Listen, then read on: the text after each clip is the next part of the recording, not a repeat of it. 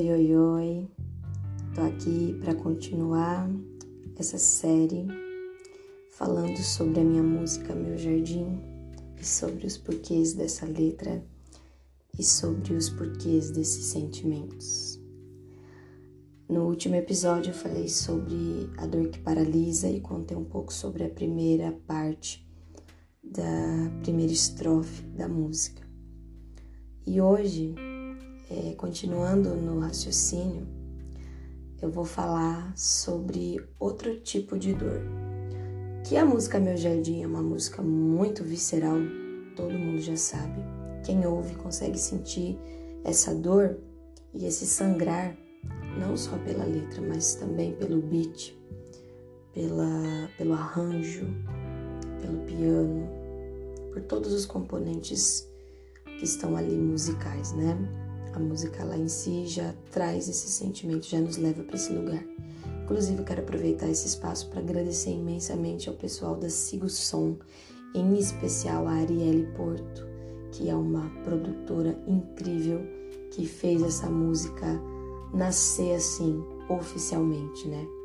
E também mais uma vez agradecer ao meu irmão, ao Luiz Otávio, carinhosamente chamado de Tavinho, por ter feito essa melodia num dia que eu precisava vomitar. Eu precisava muito comunicar o que eu estava sentindo, pôr para fora para fechar aquele ciclo e ele me veio com essa melodia e essa música saiu em um único dia. Eu compus essa letra em um único momento, de uma vez só.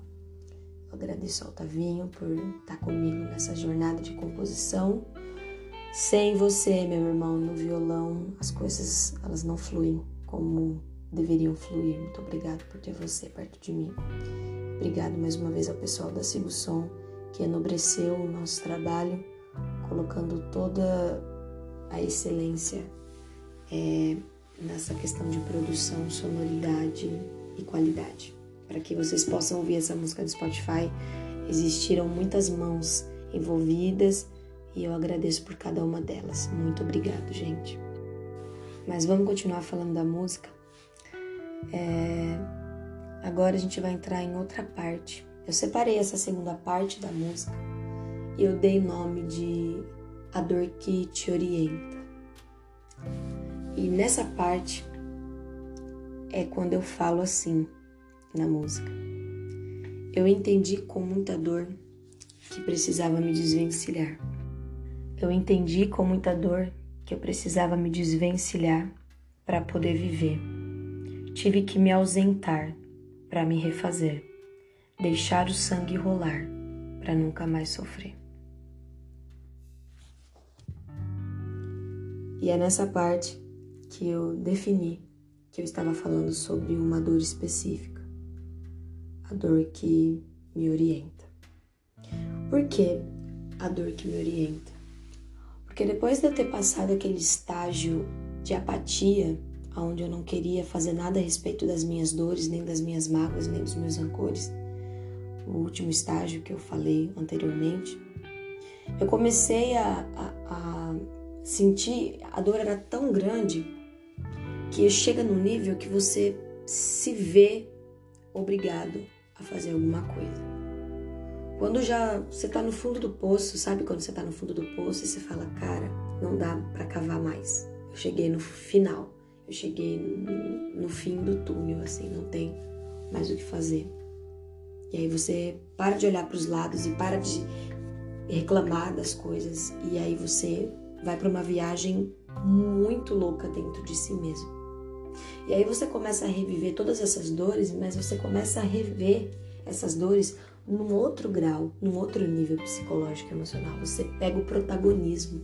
Porque quando você entende que não existe mais nada o que ser feito, não existe mais para onde correr e não existe mais choro para se chorar, nem mais autopiedade para você se doar, você entende que você precisa fazer alguma coisa. Então você começa a olhar para as coisas que estão ao seu redor com outro olhar, sabe?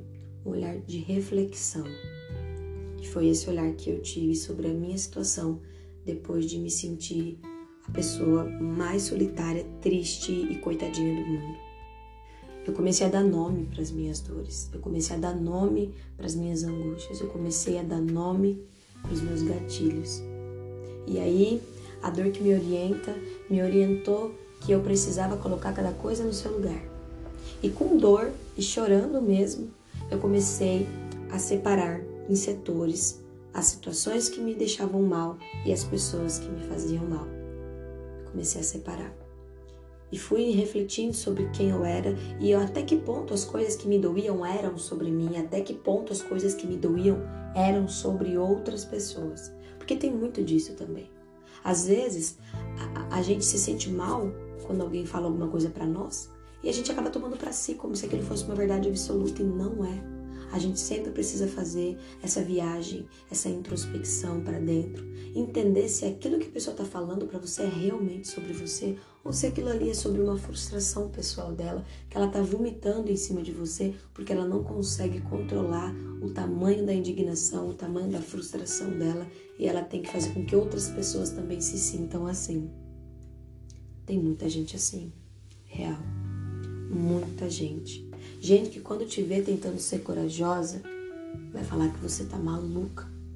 Porque essa pessoa não consegue sair da zona de conforto e fazer mais. Então, quando ela te vê fazendo mais, ela vai querer que você pare de fazer mais, porque o seu mais ofende ela, que tá na ociosidade. E aí, se você for uma pessoa fraca emocionalmente, ou você for uma pessoa que nunca passou do estágio da dor que paralisa, nunca foi para um novo estágio, você vai tomar aquelas palavras daquela pessoa para si, vai ficar paralisada, triste, amargurada e não vai fazer o que você ia fazer. Você vai se paralisar. Mas se você já entrou nesse nível de sentir a dor e deixar com que ela te oriente, você vai ouvir o que aquela pessoa te falou aquilo vai te machucar, porque a gente quer apoio e quer apoio das pessoas que a gente convive. E quando a gente não tem, isso dói. Mas você vai ouvir aquilo que a pessoa te falou, você vai levar para dentro do seu jardim e você vai mapear o seu jardim e vai ver o quanto daquela palavra tem a ver com você e com a situação. E se ela não tiver nada a ver com você, você devolve aquela palavra para a pessoa, você se isenta desse peso, dessa paralisia, porque ela não é sua, não é sobre você, é sobre outra pessoa. Quando eu falo na letra que eu entendi com muita dor que eu precisava me desvencilhar, eu tô falando sobre isso, sobre o movimento que eu fiz para dentro de mim, entendi que algumas pessoas não podiam mais continuar na minha vida. E com muita dor, porque eram pessoas que eu acreditava serem boas para mim, mas que me faziam mal. Então, com muita dor, eu tive que desmembrar-me dessas pessoas, colocar elas nos seus devidos lugares para mim continuar vivendo. Porque se eu continuasse arrastando relações tóxicas, seja na amizade, seja relações é, é, afetivas, familiares, eu ia agradar as outras pessoas, eu ia carregar elas comigo, mas a que custo? A que preço? Eu ia perder a minha alma. Então eu entendi com muita dor que eu precisava me desvencilhar para poder viver. E por que eu quis usar desvencilhar? Porque quando eu falo desvencilhar, eu consigo sentir como se fossem órgãos. Sabe aquela simbiose quando uma célula gruda na outra e vira uma coisa só? Às vezes a gente tem essas relações com as pessoas de simbiose. E quando eu falo desvencilhar, eu quero que você enxergue quão sang, o quão sangra essa, essa, esse desmembrar. Porque dói. Dói você não poder confiar mais em alguém que você ama. Dói você não poder mais, sei lá, fazer coisas que você antes fazia. Enfim, é, dói. Então é um desvencilhar. Mas a gente faz isso para continuar vivendo. E o mais engraçado, engraçado entre aspas, o mais curioso dessa dor que orienta é que para ela ser efetiva e se consolidar nesse ciclo de auto, autoconhecimento e de cura emocional, ela precisa de ter um espaço pessoal. Ela tem que ter uma incubadora, ela tem que ter um isolamento, que é o que eu falo quando eu escrevi que eu tive que me ausentar para me refazer. Eu tive que ficar sozinha, eu tive que ficar sem estímulos sociais, sem pessoas na minha mente, sem toda aquela aquela, aquela valsa do mundo social que a gente tem. Tá mal, vem aqui, vamos fazer alguma coisa, vamos beber, vamos sair. Eu precisei sentir essa dor. Eu precisei deixar essa dor invadir para me poder me orientar, para mim me refazer, eu tive que me ausentar. Para mim me entender, eu tinha que me olhar no espelho, só eu comigo mesma, sem as impressões de outras pessoas. Então, a parte muito importante desse processo de cura é você se dar o tempo. Você tem que se dar esse tempo, sabe? Reduz os estímulos sociais, porque eles tiram a sua atenção, eles são entretenimento e nem sempre eles te agregam alguma coisa. Eu estava numa vida muito corrida, uma vida extremamente coleguista, amistosa, com vários colegas, com várias coisas. Eu poderia ter mil oportunidades de me entreter e de tirar atenção para aquela dor. Mas tirar a atenção, tirar o foco da dor, não quer dizer que eu vá curar essa ferida. Eu só vou. É a mesma coisa que eu estar tá com dor no pé e dar um tiro na mão. Eu tiro o foco da dor que está no pé, começo a sentir outra coisa aqui em cima, mas o meu pé ainda está sangrando e pode ser que eu tenha uma infecção. Então, entreter-se para não resolver-se não é a saída. Por isso que eu encorajo as pessoas para se ausentarem, para se entenderem sozinhas consigo mesmas, porque o remédio está aqui com a gente, não está com o outro. O outro pode fazer parte do, do, do nosso tratamento? Pode. Ele faz parte da terapia? Faz. Ele pode ajudar com o trauma? Pode. Mas ele não pode ser o papel principal do seu tratamento. O seu tratamento tem que vir de dentro de você. Então é isso que eu falei. E quando eu falo deixar o sangue rolar para nunca mais sofrer, eu estou falando sobre sentir a dor no seu ponto mais alto, sem se entreter. Eu tive que sentir essa dor, eu tive que deixar ela me tomar. Eu tive que, eu tive que sentir cada pedacinho, sabe? Cada pedacinho desse sentimento. Por que, que eu tô sentindo isso? É por causa disso? Dá nome pra essa dor. Sim, é porque eu sou mesquinha. É porque eu sou ciumenta. Eu tô chorando porque eu sou ciumenta. Eu tô chorando porque eu sou arrogante. Eu tô chorando porque eu sou orgulhosa. Você começa a dar nome para as coisas e você deixa aquilo te invadir ao ponto de você olhar de cara. Quando você dá nome para sua dor, você tira ela daqui do campo imaginário e coloca ela de frente com você. Que aí é você e ela. E muitas das vezes as nossas dores são mais pelo que nós nos fazemos do que os outros. Porque até o que os outros nos fazem cai no nosso filtro e é o que a gente se permite viver.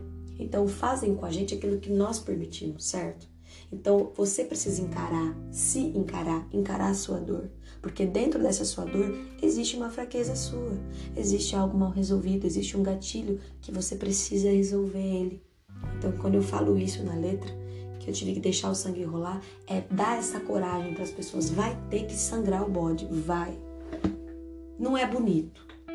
Não é uma coisa mais linda do mundo você se conhecer, você se entender e você entender a sua dor. Porque o povo hoje em dia eles não falam de dor, porque não dá like Falar de dor não dá visualização. Ninguém quer falar de dor, só que os índices estão aumentando de depressão, de crise de ansiedade, de suicídio, porque as pessoas não têm espaço para falar sobre dor. Por isso, quando escrevi meu jardim, eu quis fazer um mapa da mina. Um mapa para você saber o que, que é isso e como você vai se resolver com isso. Eu não estou falando que a música é a terapia e que ela é substituta de uma, uma psicóloga. Não, eu estou falando que a música é um bom parecer. A música é um bom roteiro. É um bom pontapé, tá? Então, essa é a segunda parte. A dor que te orienta é a dor que te incomoda, mas ela te faz pensar. E já tô dando spoiler do próximo. Espera aí, vai pro próximo que tem mais.